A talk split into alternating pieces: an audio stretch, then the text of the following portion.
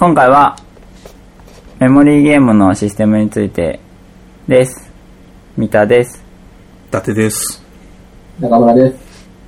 ということでね、とりあえずメモリーゲームの定義から始めますけど、あの定義っていうかその我々はこういう意味で使っていくぞっていうね、コンセンサスを取っていこうと思うものです。まあなんでしょうね、メモリー要素があるゲームなんていうのはいくらでもあるじゃないですか。そうね、取り手とかもね、カウンティングだってね、自分が持ってるカードよりもまだ強いやつがまだ生きてるかどうかっていうのは、うんそういうのの話ではないですよね、今日は。そうだね。だからその記憶することが、まあゲームの中心になっているっていうことだけど、うん。まあ、ふわっとしてるね。まあ、あとは何でしょう、記憶する情報とかも、うん。自分だけが見て、それをこうまた伏せてみたいな感じのものと、うん。いわゆるその神経衰弱みたいに全員が知っているものを、まあ、要は公開した形で、全員覚えていくものうん。の量が同じかどうかっていう。話でなんか区分できるのかなと思ったんですけど、ね、自分だけが見てっていうのはどういうこと？ゴキブリポーカーみたいなこと？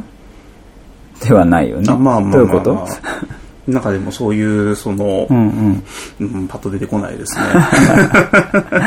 ああ、だから、ゴキブリポーカーって、うん。メモリーゲームですか、いやいや、違うだろ そうです。あれは覚えておくことに特に意味がないというか、そうですまあだからね。、カード自体は公開されてるし、誰が誰にどういう攻撃したかっていうところも、う。うん。まあ覚えてても結局、そんなね、最終的には手札の揃っているものが勝つというか、覚えておくことが勝敗や面白さに直結するものっていう感じではないですよね。うん。え、そのさ、個人で見てっていうのはどういうゲームを想定して言ってるんですか？なんかあったっけかな？え？ー えー？だってさ、それこそさ、神経衰弱だってさ、はい。あ、そうではないか。あれはみんなに公開するから。みんなで見ます。そうです。みんなで見て、だから人の手番でめくられたものっていうのも一生懸命覚えていくじゃないですか。そうですね。うん。ね、神経衰弱って、どう？ソロプレイ感ある？ソロプレイ感ではないですけど、インタラクションかって言われたら、うんそれもまたうん。違う気がするんですよね。はい、そうう思います。ん。なんか、ちょっと、あの、神経衰弱のインタラクションってちょっと面白いなと思って。うんはいあの、神経衰弱って僕、ゲームシステム的に歌詞があると思っていて、あの、皆さんのご存知の、あの、2個同じのをめくると良いよっていう神経衰弱のことなんですけど、ははい。あのー本当に勝ちたいと思った場合に、うん。皆さん、神経衰弱真面目に本当に勝ちたいっていう気持ちでやったことあります？いや、ないかもしれないな。まあ、ないですか？やったとして、やったとして。めちゃくちゃ覚えてやろうみたいに思わないですね。いや、覚えるのはうん、真剣にやややるべきだと思うよ。うん、まあまあ、それはそうですけど、そうだけど、そうじゃなくて、ゲームとしてうん。真剣にやるとどうなるか、どうなるか？どうなるか。皆さん何も考えずに、神経衰弱って2枚めくるものだと思ってませんか？はい。はい。急に何を言い出したんですか？でも、本当に勝とうと思うなら、2枚めくんないんですよ。え？マスえ、マストで2枚めくらなければいけない神経衰弱の話を今してるんですよね。もちろんそうです。うん。そうです。だけでど、何枚めくるんですか？まあ、実質1枚だね。あ、その、公開する情報を自分としては確定で拾えないなら絞っていこうっていう、そうそういうことを。言っているんですか？そう例えば、場に、まあ、同じ数字を合わせる神経衰弱だとして、はい。場に9があって、まあ、1枚目をめくったら9でした。うん。で、次9の場所がわからないと。うん。うん。あ、9だったか、9の場所わかんないや、今まで出てないや。ってなった場合、うん。適当にめくるんじゃなくて、うん。前回誰かがめくった、もう情報としてそう、確定しているあの、この間さっきここ3でめくってたなみたいなのをもう一回めくる。なそうすると相手は確定情報が9しか増えないので、うん。だって9でさ、勘でめくって本当に9が出てラッキーっていうパターンと、うん。ラッキーじゃないパターンを考えると、うん。ラッキーじゃないパターンの方が圧倒的に多いでしょ？あの、ボードゲーム的な言い方をすると、下茶へのトスになってしまそううリスクの方が高いっていうことが言いたい。そう。だから、ガチで神経衰弱やると、情報出さないようにするっていうのが、正解なんじゃないか。すげえ遅延行為ですね。うん。でも、それをお互いにやると、単にそう、遅延行為になるだけだから、うん。あの、、気づかと。新しいものをめくるという紳士協定みたいなのが必要で、うんだからそれってルールとしては歌詞があるよね、と思ったよ。どうでもいい話だけど。まあ、実際にそういう、まあ、あれですよね、どんなゲームを競技的に遊ぶとっていうのと、神経衰弱の競技的な遊び方っていうのは多分、今みたいにうん、自分がその、うん。新しい情報を見て、それで拾えるものはうん、ペアとして拾っていくし、うんそうじゃないならば、最低限しか相手にその与える情報を見せないっていうやり方をしていく。うん。でも、じゃあそういう神経衰弱の歌詞があるとして、うん。それを後発の神経衰弱たちは解決しているべきじゃないか。はあ。そうだろ？後発の神経衰弱？そうだ。はい。イチゴリラとか？そう。ちなみにイチゴリラは解決していない。チゴリラはむしろ 単純にそのめくらなければいけない枚数がものによって違ったり、うんあの、あれですよね、誤認しやすい同じような図形のものを そうだね入れたりっていうので、そうだね。あれは、うんなんというか、パーティー性を増すようなチューニングをしているものだと思うので、そうだね。うん、そうそう。あのーなんで、じゃあ他の神経衰弱ってそこら辺、つまりめめくることに対するインセンティブをどのように用意しているのかっていう視点でね、うん、神経衰弱のことを考えてみたときに、うん、じゃあこのゲームっていうのは確かにめくるインセンティブがあるなっていうのが多分あるはずなんだけど、あんまり浮かばないですね。例えば、アップになってるのよりリアルタイムにしてはどうでしょう？そう、正解。まあまあそううですね、その、はい。手番黙って制ると損するだけで、めくればめくるほど得になる。そうそ要は手番制であるからその手番で見せるものを絞るっていうのではなくて、うん時間の中でなるべうくんバンバンやっていく、う。そう。あるいは、えっと、新しいカードがめくられたら、まあ得点があるとかね。うんうん。なんか合わなくっても、このカードをめくったことで3ポイントですみたいなのが、ちょこちょこあれば、めくる。ああそれはそのまあ全部にあってもしょうがないけど、うんなんかこう新しいものでまだ点数つくやつがめくれるそうそう。そしたら、とりあえず新しいのめくるじゃない。うんうん。モチベーションとしてそうそうそうそう。そういうやり方あると思うけど、うんでもなんか、多分その神経衰弱の歌詞について、真面目に向き合って神経衰弱を作ってる人はあんまりいないのかなっていう印象。というか、まあ真面目に神経衰弱を作ってる人自体があんまりいないんですけども。そうですね。うん結構簡単に作れるものだと思うけど、うん神経衰弱に手を入れた人ってあんまりいないのかな。うん。なんか、でもそれは逆に面白いと思っていて、だからメモリゲームが今回テーマなのは、切り口がいっぱいあって面白いなと思ったからなんだけど、うんえっと、メモリーゲームの定義の話を全然してないんですけど、まあそうですね。話を戻すと。うん、えっ、と、うんと、まあ、記憶をしていることで直接的に、うんうん、ゲームの勝利にそうだね。直直結する。そう。多分カウンティングとかは間接的かな？まあ、取り手の。まあ間接的ですねで。きていることは勝率を上げるけれども、うんうん単純に忘れてしまっても、うんまあ、カードを切ることによって、うんそれが、まあ、運でどうにかなるようなうんうんものっていうのは、今回のメモリーゲームの話からは外しましょそれはなんというかう。う、ん。ある種、定石を覚えているかみたいなことでもあると思うんだけど、うん、うん、うん。うんなんかさ、ヤバラスわかります？あの、あれですね、ネスターの。そう。4目並べたら勝ちだけど、3目並べたら負けっていうアブストラクトゲームですけど、はい1対1のね。はい。あれって、勝利の形みたいのがあるんですよ。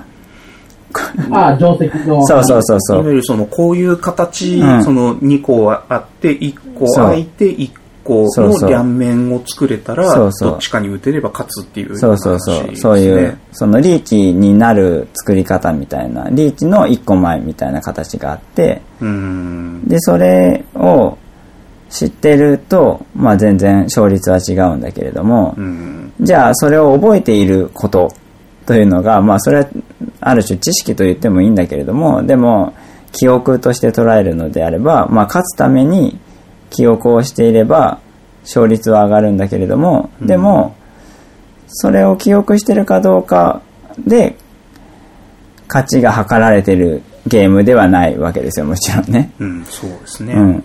だからなんか、そこに線があると思うんだけど、うんなんて言ったらいいかな。それってこうみたいなんですかあの、要するにゲーム中に覚えなければいけないことが生まれるゲームか、ゲーあム内で生まれている覚えなきゃいけないことを覚えるゲームかっていう違いで、あ。うんうんゲームうん。中に覚えることが、うんえーっと、そのゲーム内で生成されるものをメモリーゲームといえば、なるほど。うん。でも取り手の、あれはゲーム内の話だけど あまあな。まあまあまあ。でもまあ、でもとりあえずそれで中村さんのの言ってるように、外からの知識みたいなところで、まあクイズとかっていうのはメモリーゲームではないと言えるということだよね。そうですね。うんある程度弾けるかなと。うんうんうんうんうん。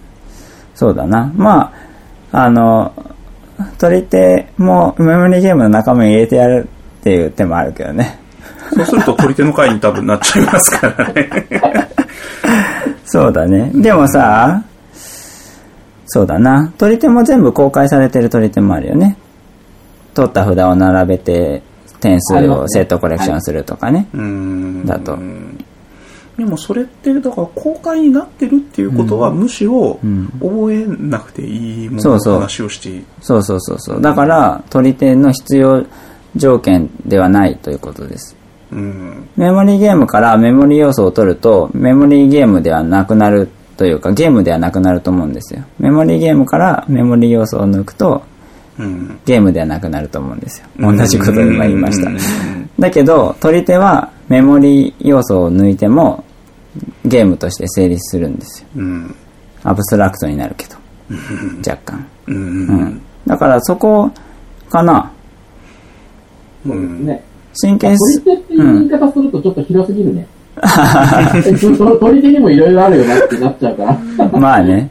あの、でもさ、その、例えば神経衰弱で、表にしたままにする。うん。一回目めくったものを表にしたままにする。だと、ゲームじゃなくなるじゃない。まあ、運試しになる。よね。うん。だし、他のメモリーゲームも、公開された情報を公開したままにすると、ゲームにならなくなると思うんですよ。はい。うん。だから、メモリー要素を抜くと死ぬゲームがメモリーゲームなんじゃないかな。つまりそれはメモリー要素がメインのゲームだっていうことだと思うけど。メモリーが、まあ、絶対的な核である。そうだ。ね。うん。と思うね。うん。うん。なんか、たまにさ、その、よくあるじゃない？その所持金を非公開にするか、公開にするかみたいな。ついたての中に隠してそおくリゲームみたいなやつそうそうですね。でもそれって、あのー結局カウンティングしてれば覚えとけるよねみたいな感じで公開して遊ぶ人もいるし、うんでもそれでも、まあ、ゲーム感というか体験はちょっと違ったものになるけど、まあ、ゲームが壊れるってことはないわけじゃないですか。うん。でっていう感じでいい？違うかなわまあ。要はその覚えることが面白さの核になっているそうだねゲームの話を今日はしようっていう。そうだね。そうです。はい。はい。今日ウィットネスやりましたけど、ああ、ウィットネスですね。やりましたね。メモリー要素はあるけれども、まあまあ、メ メモリーが、あれえウィットネスの話はちゃんとしといた方がいいんじゃないですか？え、そうかい？じゃあするかい？えっと、ウィットネスは、あれは4人専用四人専用だねで協力するゲームで、その情報の断片を小冊子か何かの形でうん、皆さんにそれぞれ与えられるゲームですよね。そうですね。でなんか今、流行りのマーダーミステリーと構造的には近いのかなと僕は思うんだけど。そうですね。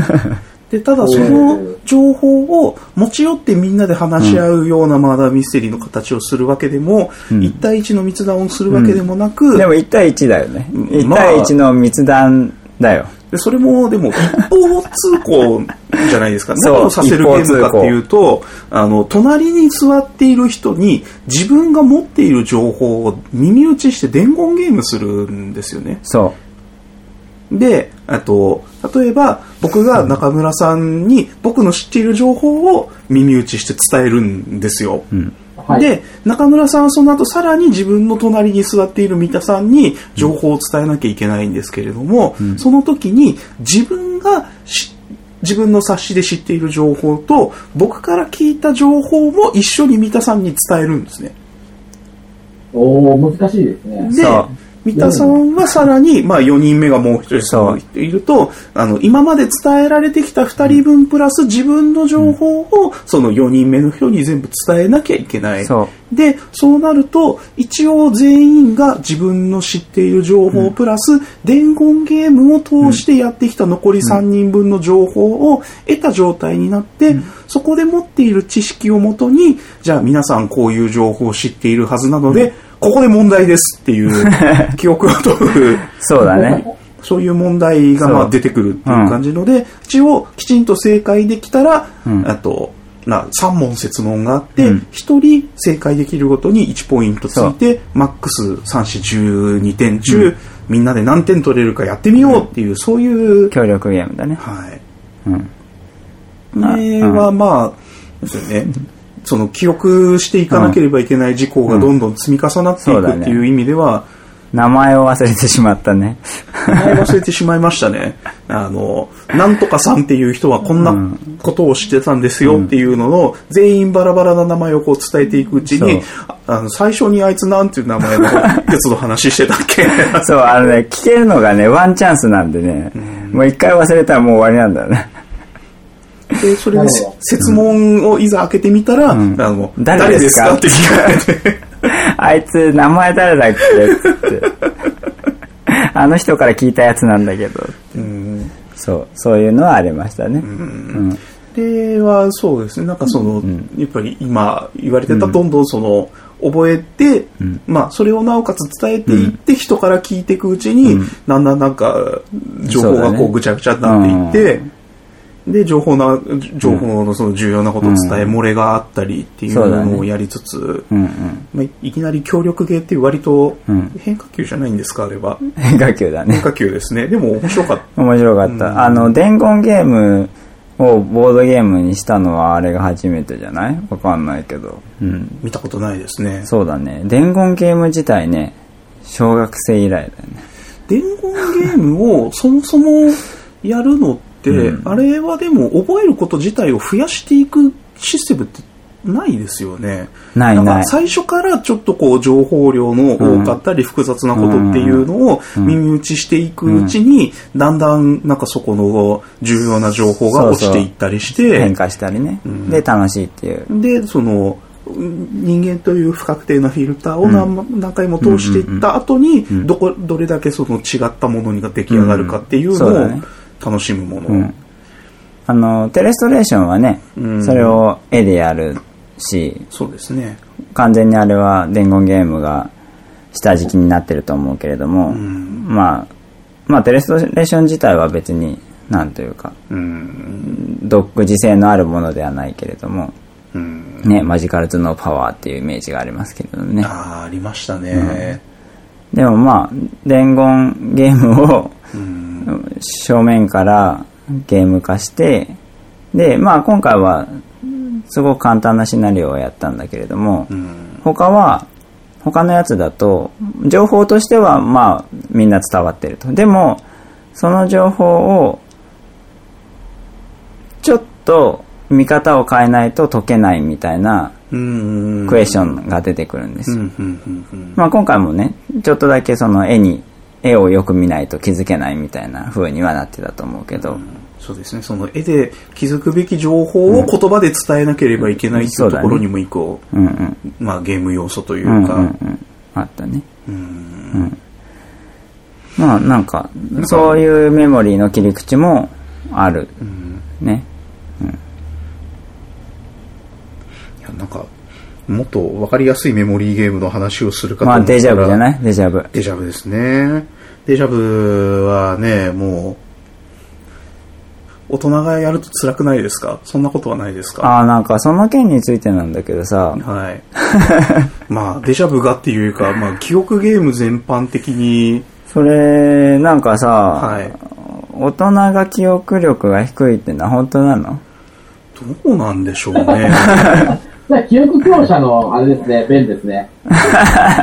なんかでも、なんでしょう、記憶ゲームを喜んでうん遊ぶん大人が、まあ、たまたま、ね僕らの周りいないだけなのか、うーん。でもさ。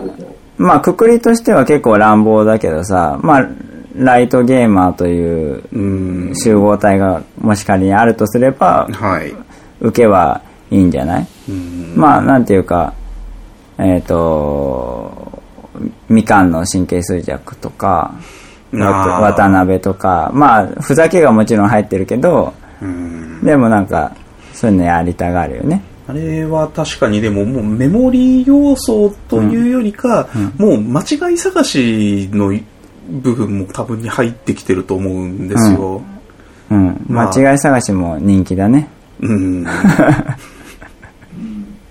だまあでもああいうのっていうのは多分神経衰弱をやったりとか間違い探しをやったっていう原体験があって、うん身近なものとして面白がりやすいみたいなところではあるとは思うけど、うんそうですね。うんでね、メモリーゲームと言われているものがそもそも、あの、原始的な部分があると思うんですよね。うん。うん。なんかあの子供用としてさ結構メモリーゲームってあげられるんですけどうん。ニワトリの尻尾とかね。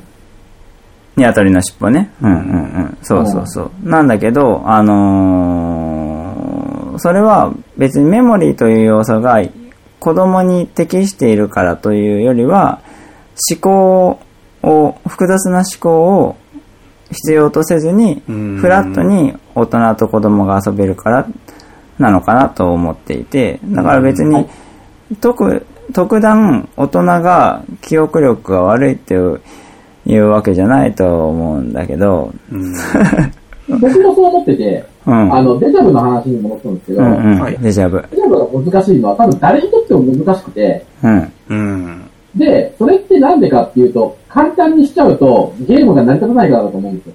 ほう。うん。ある程度、過剰って言ったら言い過ぎかもしれないけど、うんうんある程度難しすぎるところに、なんていうんですか、さ作ら、で作らないと、うんうん。あの、まあ、例えば、もう全部で8枚で、そのうち2枚が、あの、同じアイテムが書いてますよって、うん。ものがうん10個ぐらいしかなかったら、ゲームが成り立たないと思うんですよ。成り立たないね。そうですそれは、メモリーゲームというよりは、ただの早取りになっちゃうんで。そうだね。うん。うん。うん。なので、メモリーゲまあ、神経衰弱も多分、普通の人にとってはそこそこ難しくて、あの分量って覚えるには。うん。そそれで、それってトランプ多いし、ンプの、はい。話ですけど。大変だよね。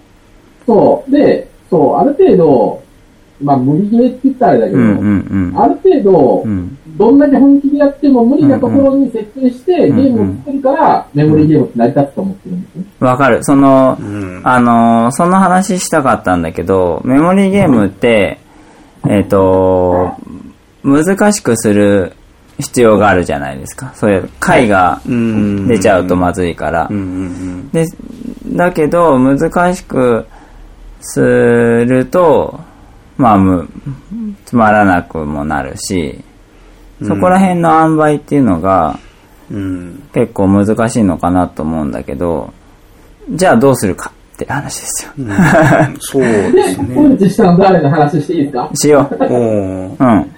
うんちしたの誰だと、やっぱり最近で解決してるのはうんちしたの誰で、うん。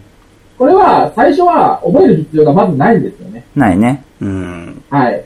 で、えーっと、まあ、ゲームを展開していくうち、だんだんとメモリーしてた方がいいよというか、まあ、メモリーゲームと言っていいほど、メモリーの比重が高くなっていく。うん。うん。ゲームの参加はメモリーなしでできる。うんうん。で、勝つには、まあ、運でもいいし、うんうんメモリーでもいいし、どちらかを持たなければいけない。うん。なんかハイブリッドな感じが面白いよね。独特で。で、それがまあ答えかなと。お、答え出た。うん。今、今のね、今現在のね、うん。なんそうだねそもそもその、まあ、三田さんがね、メモリーってやっぱり完全に記憶、みんなができちゃったり、うんうん。みんなでなくても、あの、完全に記憶できちゃうプレイヤーがいて、そこで同じタクを囲むと、やっぱり、お面白くなくなっちゃうじゃないですかってなった時に、うんうそれをどう記憶させないようにするというか、そあの、記憶に対するもの以外、要は記憶を散漫にするようなものの作り方っていうのが、はい。割と、なんか、図られてきた解決なのかなってその通りいうふうに思ったんですよ。うん。う。だから、いろんな気の散らせ方をみんなで研究しているわけですよ。メモリーゲーム作家は。うん。でそのバリエーションが結構面白いなと思っていて。あのーまあさっきのウィットネスとかは情報が増えるし、さらにそれを覚えてるだけじゃなくて相手に伝えないといけないっていうところもあって、うん。えー3万になるし、うん。あのーなんだっけ、えっ、と、デジャブうん。デジャブにおいても、あのー早く取らないといけないんだよね。うん。そうですね。そう、あのーうんちしたの誰もそうだけど、あのーうんちしたの誰もカードを減らすっていう行為をさせるので、うん。気がね、うん。それるし、他にもあの、魔法のラビリンス。はいはい。あれもまあ、言ったらそのコースでここには壁があった、ここには壁がなかったっていうのをまあ、最初はみんなそれぞれ四隅からスタートする。んで、うん。うん自分の周りでここは通れる、ここは通れないっていうのをやっていくだけなんですけど、だんだんこう広く動けるようになってきた時に、うんうん。あいつの動き散々見てたはずだったのに、うん。あそこ壁だったっけかなっていうのが分かんなくなってきたり、そうね。あとはその、やっぱり壁に引っかかってこうガタンってなって、うんそのボールが落ちてくる瞬間に、一回その集中が途切れるそうだね。作りになってると思うんですよね。あれはギミックとしても面白いし、そういう意味でも気が利いてるよね。で特にそれがあの、ボールが人のところにこう転がっていっちゃった時なんかに取ってあげるみたいな、うんそういう細かいことですら、うんうんあの、覚えることにとっては邪魔になってるんじゃないかと思うんですよ。わかる。うん。うん。はい。魔法のラビリンスは、逆にあの、覚える方にも役に立ってますよね。実際に動かすから、うんう。うんん。実際に動かしてガチャってぶつかるから、うんうん。なんか、手、手が覚えるっていうか、うんうんうん。そうね、そのールートとして記憶できるっていうのがあるよね。うんそうそうそう、うんいい部分にもうん作用してるなと思います。ね。あの、魔法のラビリンスはかなり無茶な記憶を 要求されるゲームで、うん。うん、透明の壁がどこにあるでしょうみたいなのを覚えないといけないんだよね。まあそんなん無理じゃん、普通。無理ですね。まあ最初なんか、まあ、ましてや、うん。そうだね。大きく絡んできますから、でもあれはなんか、ちょっとずるいのは、難易度をこっちに投げてんだよね。ああ、そのコース設定を自分でその組み替えできるそうそう、あ、の、ま、あの、透明な壁があるんですけど、で、うんそれを覚えておかないと、まあ、ゴールにたどり着けないので、覚えておくんですけど、その透明な壁の枚数を何枚使うかっていうのは、言われてなくて、説明書で。うん好。きなだけ刺しなさいみたいな感じなんだよね。まあ、数によって難易度が。そう。で、全部刺すと、もう一歩ごとに壁にぶつかるんで、うん。まあ難しいし、テンポも悪いんだけど、そう。で、少なすぎると、まあ、あれなんか壁全然ないねみたいな感じですぐにゴールまで行っちゃって面白くないし、うん。あそこはもうちょっとなんとかしてほしいなと思うところではありますが、一応、あれって、推奨でこれぐらいのうん。マップですよっていうのがあったような気がするんですけど、うーん、あったっけ？なかったでしたあ、あっけったよ。なんかせ最初に、最最最初のセットアップみたいなやつあったそうそう、セッットアップ例みたいなのあるんだけど、んでも、セットアップ例のまままあまあ、あやると、とは、今度予習ができちゃうからメモリーゲームの定義とちそうょなんだよねっとずれてきますね。うん。うん。いや、なんかね、メモリーゲームの難しいところとして難易度設定の難しさみたいのがあるなと思うんだけど、あいつやってねえな、ずるいなと思って。プ。まあまあまあ。そうまあまあ、メモリーを軸でやってるけれども、そこ以外にも楽しめる要素があのゲームにはあるうん。からではどうかな？ダメですか？逃げてますかね？うん。まあ、あれは最高ですよ。傑作だとは思いますけどね。うん。はい。実際だと思います。うんうんうん。そう。あとは、メモアールは、僕結構好きなんだけど、うん、メモある、あうんの、あれですよね。なんか、めくったり、あと入れ替えのイベントみたいなのとかうんいろいろやったりしていくうちうんに、自分が必要なものが何だとかだんだんわかんなくなってきちゃう。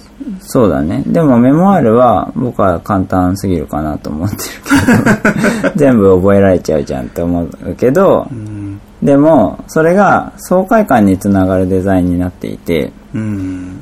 なんか、それはそれでありかな。ななんだろう、あの、マンマミーヤとか、あの、リミッツみたいあな、ーあの、それ面白いね。積んでいって、うどこかで達成してるしてないっていうのをこれ言ってるはず、うん。これはまだ大丈夫、うん。これはもうボーダー超えてるっていうようなのに関しては、うんなんだろう、まあ、ガンガンいったれっていうこともしますし、うん。それに対して、いや、もうちょっとやりすぎだろうっていうところで読みが合ってたとか、そういうのの、そうね。うんあのー、マンマミーヤはメモリーゲームかどうかみたいな話はあって、割とされがちですね。メモリーゲームとしてお遊ぶことを好まない人もやっぱりいますし。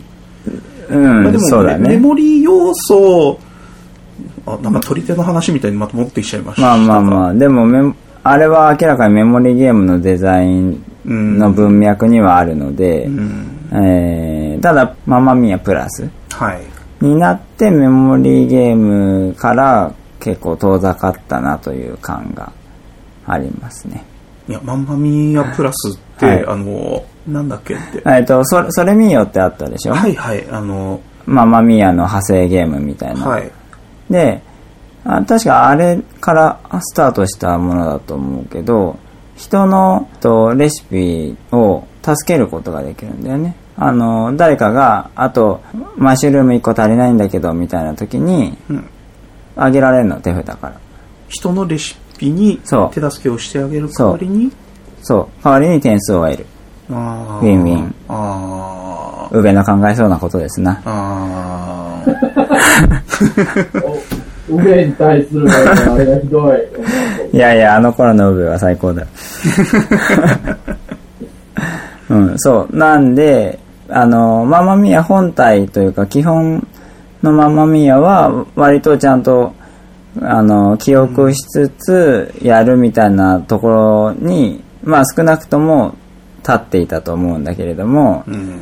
プラスは、記憶してなくてもいいよみたいなところまで増えてきて、うんもっと言うと、お助けしてもらう前提で、レシピをつぎ込むみたいなこともできて、なるほど。うんそう。だからなんかちょっとそこはゲーム性が変わってるんだけれども、でもまあ一つの解決策として、ふーんと、もう誰にもわからないようにするみたいな、その、だけれども、うん。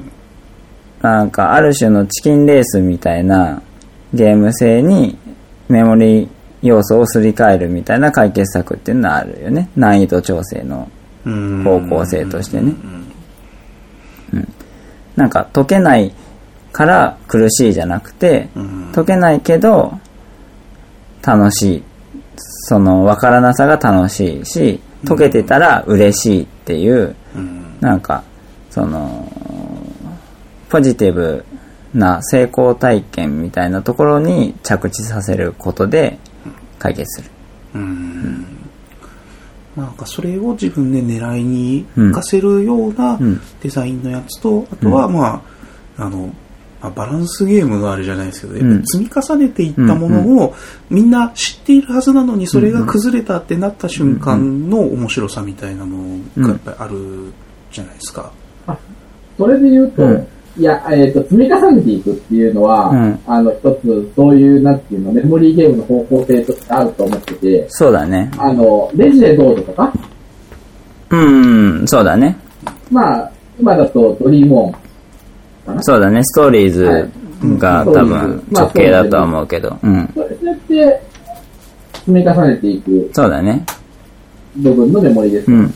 だから、メモリーというのを1対1にしないんだよね。これは何でしょう？これでした。ではなくて、なんかいっぱいあったけど、こんなことあったっけ？みたいな、その、相対としての記憶を問うっていうのは、その、当然ふわっとするし、うんふわっとしてても良いし、うんっていう需要の仕方だよね。はい。はい。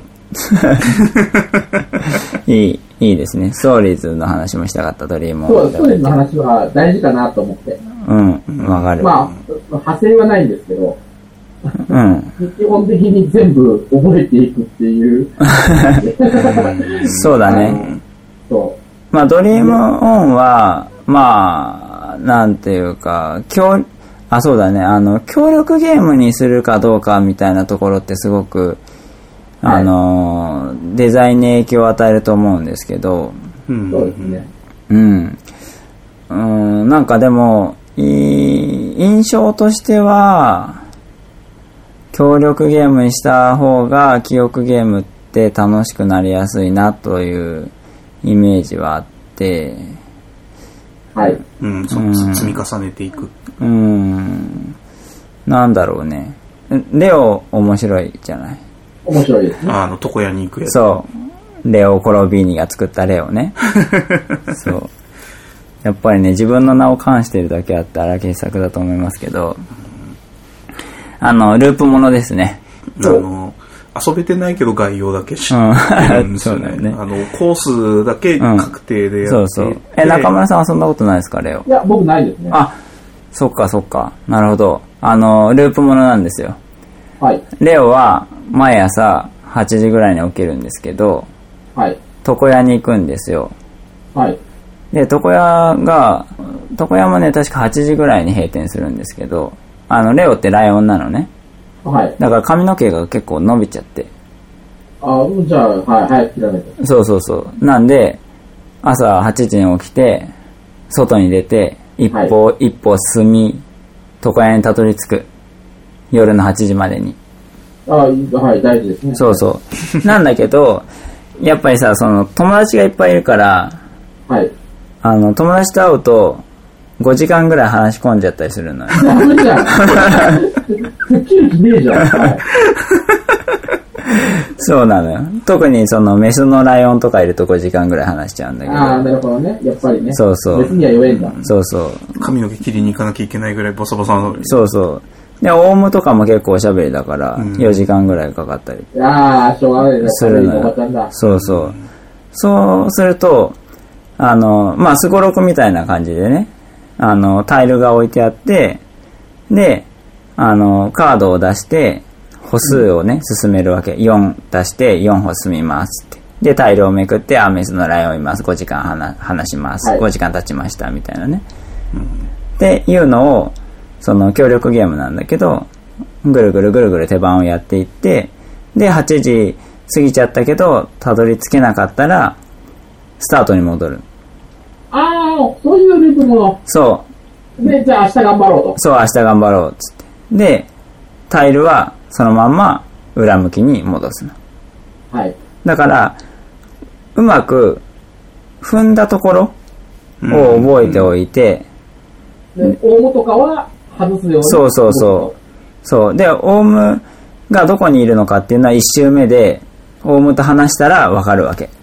はい。うん。なんで、あ、じゃあここで2出したらオウム踏んじゃうから、1出そうとか、あるいは3出そうみたいな動きになるんだけど、でも、じゃあ3出したところで、じゃあオウムの一歩先は何なんだって話を。で、めくったらメスのライオンかもしれないわけ。まあそうだね。そう。で、あ、ここ3出してもダメなんだなっていう気づきを得て、3日目に行くわけ。えー、すごい面白いじゃないですか。そうだよ。そんなにずっと何日も何日もそうだよ、何日も。髪を切れるその日まで。そうなのよ。ループものです。いつも、えでも、あれがあるんですか？マックス失敗回数みたいなのが。そうだね。あの、6日間だっけな。む6日か5日経つと、もう髪がボサボサになりすぎて負けなんですよ。ああ、なるほど。ライオンは早いんだ。そう、伸びるのがね。うん。もう行くぞって思った時点で結構伸びてるからね。ああ、なるほどね。そうそうそうそう。なんでね、それで、い、1ループ1ループごとに情報が出て、で、情報が出るたびに最適化されていき、最後には床屋にたどり着けるっていう、いいっすよ。なるほど。うん。あの、面白いゲームですね。うん。で、やっぱり全部が全部覚えておけないっていうのもあるし、あの、手札は、手札についてはランダムで配り直すの。あ、そうなんだ。じゃそうあ、さっき、このパターンで言ったからってはいけないんだ。そうそうそう、そうな今回のよ。持ってるものが違うから。うん。で、あ、ここ4出したかったけど、ないから3だわ、みたいな。で、そうすると、さっき4出して、次も4出したよね、みたいな覚え方をしていると、あの、歩数がずれちゃうんで、なるほど。そこの、ちょっとした違い、そう、1日目と同じルートを通ってるけど、ちょっと違うみたいなので、ちょっとゆ揺さぶられるところもあるし、はいはいはいはい。うん面白いですね。なんかその数字以外に一応、なんか出すカードにも色の要素が。あって、うん。要はその同じ数字しか出せないとか、そのオウムに捕まっちゃうっていうのが分かっていても、そのカードと同じ、オウムのタイルと同じ色のカード出してそこに止まった時は、なんかうまいこと断れて時間が進まないみたいな要素も、そう、もう一個だけ覚えることがあって、まあ、あの、一応その、なんていうか、タイルに色がついていて、その色と同じ、同じ色の数字を出すとセーフみたいなのもあるので、うんそう、ここにオウムがいた、そしてそいつは赤色だったっていうね、2個の情報を覚えておく必要はある。あうん。覚えておく必要はないんだけれども、覚えておくと良い。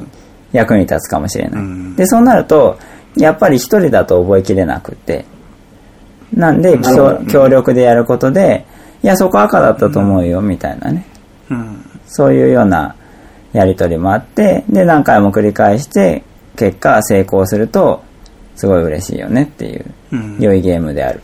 なんかその覚えることにやっぱりうん一つだけじゃなくていくつかの軸があるっていうのもその覚えをなんていうんですかそのうん覚えるべき情報量を増やすっていうことがそのゲームのおも面白さにどうなのかな、まあ、はいいやあ。いそうだね。や、でもそうなんじゃないですか。神経衰弱は、情報が一種類じゃないですか。一種類。はい。特定のカードっていう種類の情報しかなくて、うん、うん。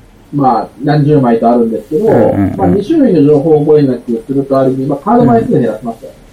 まあでも神経衰弱はさ、場所と数字っていう2個はあるけどね。うんああ、まあまあまあ。うん。まあレオもそうだけどね。ううんん。まあ、確かにその難しくするための手法としては、覚える要素を多くするっていうのはあるね。はい。ううんん。うんうんうん。で、ドリームオンも協力ゲームだしね。で、デジャブとか、メモアールは対戦ゲームだけど、えっ、と、デジャブは早取りの要素があるんだよね。そうですねそうそしかもその要素が大きいですねう。。そう大きいね。うんうん。ある種そのカルタとメモリーのハイブリッドみたいなゲームだからね。そうそう。だからそれはね、対戦でやった方が面白いだろうし、はい。デジャブの場合はものすごいそのペナルティの設定が大きいっていうあそうだねのも盛り上がりポイントになってるのかなっていうのは思うんですよあね。、そうだ。で、ごめん、レオンの話をなんでしたかったかというと、うん。えっ、と、ループすることというのは、メモリーに、メモリーゲームにとってすごく大事な要素で、うん。デジャブっていうのは、まさにその名の通り、何回も同じことが起こるっていうようなコンセプトのゲームだと思うんですけど、うんうん。あれは、なんだっけ、2回目出たら取る。そうです。と、そうですね。同じものがうん2回めくられた時に前にも見たっていうのをパーンってと。そうだよね。なんで、混乱してくるわけです。あその、取るべきものとしてもうん似たよううなんオブジェクトが何個か設定されているっていうことが、一個まず混乱の要因でうん。あると同時に、うんそれで一回決着がついた後で、あの、元々のデッキは全部ペアができてるやつから何枚か落としますよね。うん。うん。3枚です。3枚ですよね、うんうんで、それで本来取っちゃいけないものっていうのが何個かあって、うんじゃあ1回目の点数計算し終わりましたってやった後、んカード戻して、んまた別の3枚を抜いて、うんもう1回やることがルールとして規定されてるじゃないですか。そう、その通り。その話ですね。そこの話。よくわかってますね。あの、デジャブって、あのーおカードをめくっていって、あれさっきも出たなっつって、同じものが出たら、早取りするっていう、まあ、シンプルなゲームなんですけれども、これ1ゲーム終わったら、もう1回やるんですよ。はい。3ゲームですね。そう。うん。1ゲ、あの、1からね、あの、は全部まっさらの状態で。でもまっさらの状態にしたって、俺たちはまっさらにはなれないわけで。お、まあね、記憶は消せないですから。そうそう。忘れられないこともあります。そう。なんで、あの、い、一回目に出た記憶が邪魔をしてですね、二回目、二ゲーム目でも、あれなんかこれ見た気がするなって当たり前なんですよ。い一回前にやってるからなんですけど、それがね、あの、絶妙に揺さぶってくるんだよね。そうですね。本当はその、2ゲーム目の1回目に出てくるっていうのは通算で言えば3回目のまあものかもしれないですし、ものによったら落ちてたやつが出てきて、うん。っていうので逆に印象に残ってたりとかってそうだねいう風になったり、うんうん。まあその、ものすごく混乱させるようなことを、システムとして成功させてるうんゲームですよね。そう。で、それは、なんていうか、デジャブが出てきて、それを知ったら、確かに、これはいい目の付けどころだなって思うんですけど、んでも、その、何回もやることが、その面白さにつながるっていうのをはっきりと示したのは、あれが初めてだったのかなと思うし、すごいよね。素晴らしい着眼点だうんと思うね。で、なんじゃもんじゃも同じだよね。なんじゃもんじゃも、あれはルールでちゃんと複数回どうかな？なってるんでなってしたっけ？ないと思うけど、なってないと思います。うん、なってないと思ううん。なってないと思うけど、そう、あの、システムとしては、デジャブと同じじゃん？そうですね。あの、なんじゃもんじゃって。うん、あれ、あれも一番最初に出てきたら名前をつけて、勝手にね、うん、うん、なんとか太郎みたいなね。うん、で、その、なんとか太郎がもう一回出てきた時に、あ、二回目だっつって、まあ、早撮りをするっていう、まあ、発生ですけれどもね、あれの場合は。で、じゃあなんじゃもんじゃの場合は多分あれで終わりだと思うんだけど、あれを何回もやると混乱する。あの、名前がね、名前を設定するけど、あれ、この子のことさっきたこ焼きマンって言ってたけど、今回は違う名前ついてたなっていうことになるんだけど、印象深い名前を皆さん付けやがるから、それが忘れられないんだよね。そうですね。やっぱりその脳にこびりつく名前をつけることによって2ゲーム目でより混乱させてやろうっていうつもりでやるんですけど、そうそういうのって結構作詞が作に溺れるいい例ですよ、そう、あ、面白いよね、ああいうのもね。うんうん。さっきの、すみません、僕が忘れていたやつ。うんうん。えーっとね、ドラゴンレースですね、幅の。ドラゴンレース？わかんないや。わかんないですねわかんないです。か。まあ、ニワトリの尻尾と同じようなルールなんですけど、うんうん。ニワトリの尻尾よりも、なんていうあの、まあ、鶏の尻尾は説明いらないですよね。ドドラゴンベースも、うん。あの、まあ、タイルが中央にあって、うんこれをめくって、今いる自分のコマの足元と同じ絵柄だったら、うん。前に進めるってやつなんですけど、うん。うん。なんていうんですかね、連鎖みたいなことがすごく起こりやすくて。もう、あの、なんていうか、1ゲームが短いんですよ、結構。うん。うん。うん。途中からみんな覚えると、好きなように連鎖させて、こう、ゴールにピタッと止まれるような、うまいこと、うん。うん。まあ、パパズルっていうのかななんかあの、うん戻るコマもあって、戻る。それをめ。くったら一歩戻らなきゃいけないっていうマイナスのやつがあるんですけど、うん。うん。それをうまく使って、うまくゴールできるように調節したりとかもできるんで、うん。うん。うん。はい。まあ、これはやってもらった方がいいかもしれない。あ あの、まあ、メモリーゲームなんだけど、うんその、メモリーすることが重点じゃなくて、うんうんメモリーするのは簡単で、あとは、どういう風にゴールまで。めくっていく順番をし仕向けるか。っていうんゲームですね。うん。うん。うん。はい。あの、そういう爽快感があるメモリーゲームっていうのはいいと思うんですけど、メメモアールは割とそっち寄りかなと思っていて、なるほど。うん。いや、あの、メモアールの話はレオンの流れでしようと思ったんだった。い、や、だってだってさ、メモアールもループものでしょ？あそうですね。情報が1回目では全部出ないこともある？出る？まあとにかく1回目で神経衰弱をやるわけですよ。何もわからない中。うん。はい。勘でめくって、うんあ、ダメだったみたいなね。そういうことをやるんだけれども、じゃあそれが終わったら一旦そのまんままた裏返して2ゲーム目が始まるじゃんうん。そう。なんで、メモアールも情報が引き継がれて、で、2ゲーム目からはまた違ったゲームになるというか、運試しじゃなくて、メモリーゲームにより寄っていく。うん。はいはいはいはい。そう。で、確かね、1回目も全部は情報が出なくて、誰かがね、失敗したら、ラストマンスタンディングになったら終わりでしょ？なんで、はいうん。レオと同じように、まあ、これとこれとこれはもう見たけども、うん。これは見てないみたいな2ゲーム目が始まって、うん。で、で、あれも、色と種族でうん。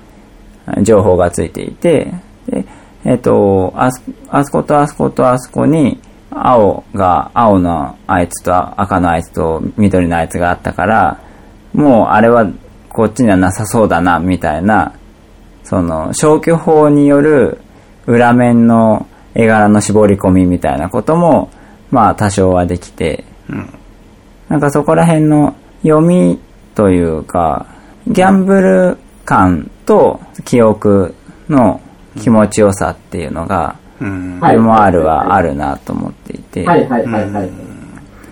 なんかさ、神経衰弱って、運じゃないですか、最初。はいはい。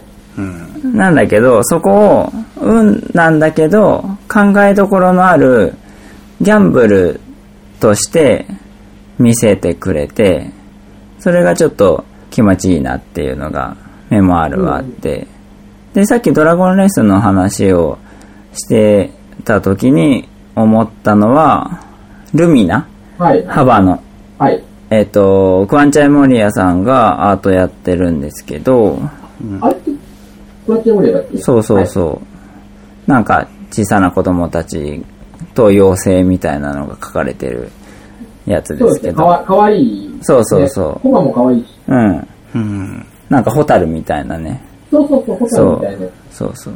であれは道を辿っていくメモリーゲームで、はい。はいはいはい。あの、マップがあって、自分がいる場所があって、で、目的地があって、で、じゃあそこに行くまでに、どうやって歩いていくか。まず、一歩目、自分の目の前には川があります。つったら、川をめくるんですよね。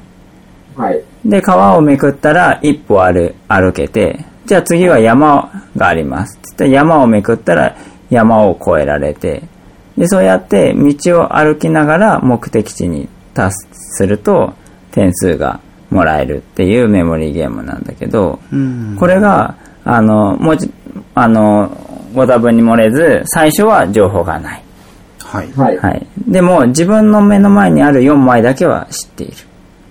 情報がねだから、自分の目の前にあるものをめくっていって、いけるところの点数を取っていくんだけれども、各々のプレイヤーの前に、各々だけが知っている4枚があるから、うんうんああ、あの人はあそこをめくって、あっち行ってるな、みたいなのを見ておいたら、自分の4枚プラス相手のもめくったものを記憶しておいて、どんどんどんどんいける範囲が広がっていくんだよね。うんうんそれが気持ちよくって、あの、なんていうか、RPG と同じですけど、知ることでいける範囲が広くなっていくんですよ。はいうんそれがうんすごくね、気持ちいいんですよね。うんなるほど。うんいや、その通りです。ドラゴングレイはその感覚なんで。ああ、そうなんだ。そうそう。はい。で、メモあると、その、前、自分の覚えてる、自分だけ知ってるっていうのは同じです。うんうんうん。確かにそう考えるとルミナっていいゲームだな。ルミナいいですよ。しかもこれ、めくり間違えちゃう時あるんですよ。もちろんね。うん記憶あやふやで。で、山だと思ったけど、川をめくってしまった場合に、でも、ま、ま目の前には山があるけど、左には川があるとって言ったら、これ左に移動することになるんですよ。ああ、そうだね。そう。そう、遠回りになっちゃう。でも遠回りになっちゃうけど、あれでもこっちのルートでも、僕あれとあれとあれ覚えてるからいけるな、みたいな、その、臨機応変さを試されるメモリーゲーム。あるね。そうそう。で、あ、この調子だとあそこにはたどり着けないけど、逆にあっちは行けそうだなとか、そこら辺のね、その、自分の記憶不足に対する責任を取ることもできて、これはあれですか、その複数の選択肢があって、そのどれにもいけないものを間違えて開けてしまったら、終わりでドボンっていうそうそうなのですか、そうすると。そうそう。で、早撮りなので、うーん。そう、あの、すごい遠くに見えるんですよ。で、敵はすぐ近くにいる。みたいな場合も、すげえめくってたくさん。で、ようやくたどり着けたりとか、も桃鉄みたいな感じだよね。そうそうそう。桃鉄の新幹線カードだとみたいな感じですね。それがそのあと一歩なのに。うん。その移動力が自分の記憶力でそう、そう、記憶力がね、移動力とリンクするんです。だからう、んすごく遠くまで歩けるっていうこと自体がすごいし、うーん。おお、すごいなってなるし、周りも。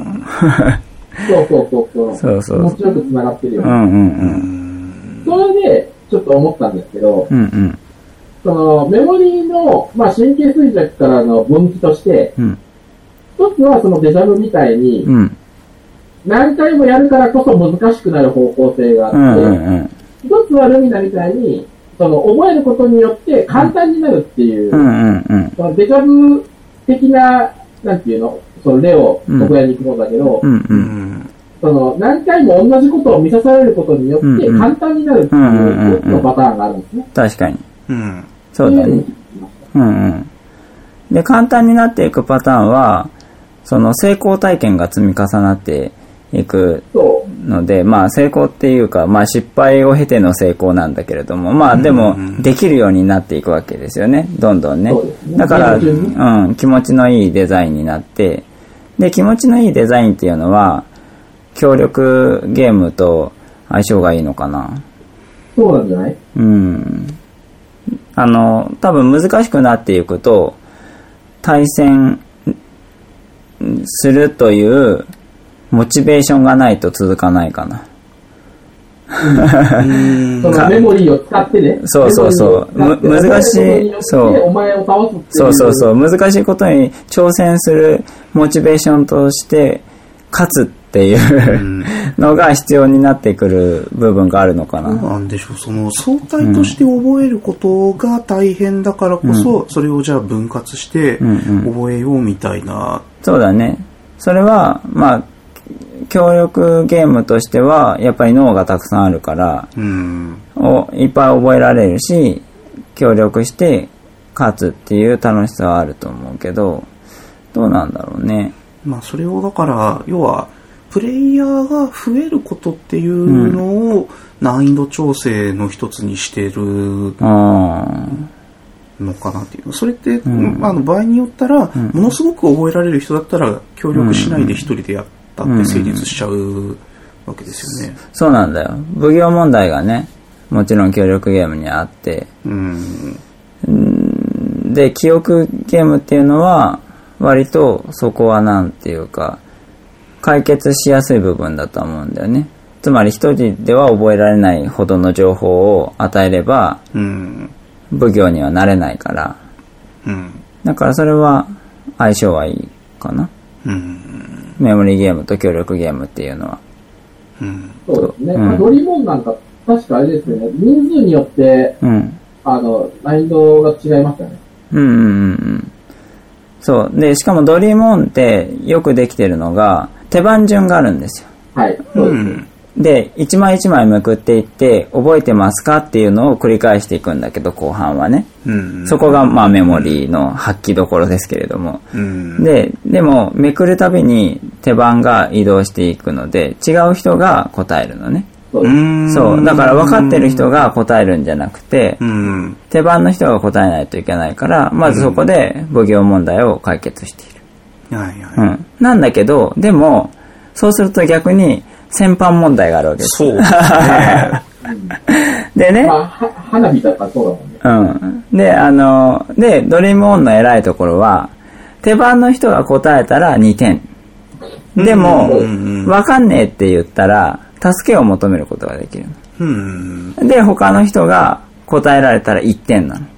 ああ。そう。間違えたらマイナス点だから、そう、間違えたらマイナスなので、手出してもらった方がまだいい。うんいい。うん。けど、でも自分で答えた方がよりよくって、うん。